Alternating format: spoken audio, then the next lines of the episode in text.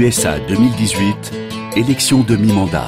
Pour inciter les gens à voter, ces derniers mois, les campagnes pour s'inscrire sur les listes électorales se sont multipliées aux États-Unis. Des initiatives lancées par des associations, mais pas seulement, puisque les autorités fédérales n'hésitent pas non plus à communiquer. Êtes-vous prêt à voter pour la première fois? Si vous êtes un citoyen américain, que vous remplissez les exigences de votre État et que vous aurez 18 ans le jour du vote, vous pouvez voter. Mais vous devez d'abord vous enregistrer avant la date butoir de votre État. Remplir les exigences de votre État, précise cette annonce. En effet, comme les États-Unis sont une fédération d'États souverains, les conditions d'inscription sur les listes électorales varient d'un État à l'autre, comme nous l'explique notre correspondante à Washington, Anne Corpet.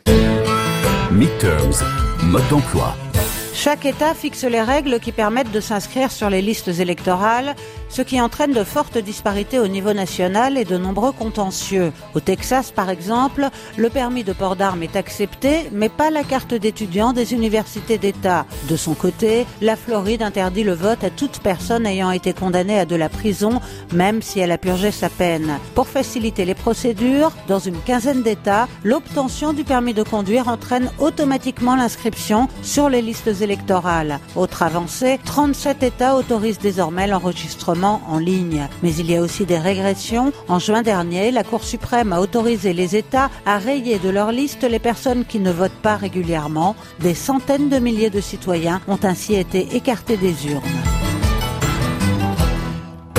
Les citoyens américains doivent donc être très attentifs aux règles de l'État dans lequel ils résident. Prenons l'exemple de l'État du Maine, avec là aussi une annonce produite par les autorités locales. Pour devenir un électeur du Maine, vous devez avoir au minimum 17 ans, être un citoyen américain et avoir établi votre résidence principale dans le Maine. Vous pouvez vous inscrire à la mairie où on vous remettra une carte d'électeur. Vous pouvez également vous enregistrer au bureau des immatriculations de voitures, dans votre centre d'aide sociale ou dans un centre d'inscription électorale. Voilà pour ce qui est des prérequis réclamés par une grande majorité d'États. La suite de cette annonce détaille d'autres informations que vous devez fournir et c'est parfois surprenant pour un non-américain. Écoutez ce qu'il faut spécifier après avoir donné son nom, son adresse postale et une adresse mail. Ensuite, vous pouvez choisir un parti politique. Vous pouvez rejoindre le Parti démocrate, le Parti indépendant le Parti libertarien ou le Parti républicain.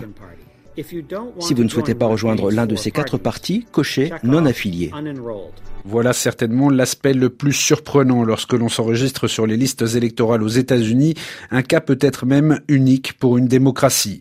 Voter est un droit, un devoir, mais finalement sur un potentiel de plus de 250 millions d'électeurs, ils ne sont en règle générale qu'un peu plus de la moitié à voter, d'où la multiplication des campagnes pour tenter de convaincre les gens de s'inscrire et de voter, à l'image de celle menée par l'organisation When We All Vote, lorsque nous votons tous, campagne à laquelle participe l'ancienne première dame Michelle Obama. Je ne suis pas ici pour soutenir un candidat. Je ne suis pas ici pour vous dire pour qui voter.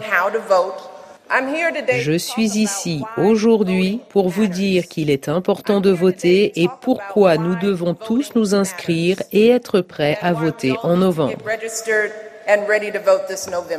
Et preuve que ce type de campagne fonctionne, le 25 septembre, lors de la journée nationale pour s'enregistrer sur les listes électorales, 800 000 personnes se sont inscrites, ce qui représente un nouveau record en la matière.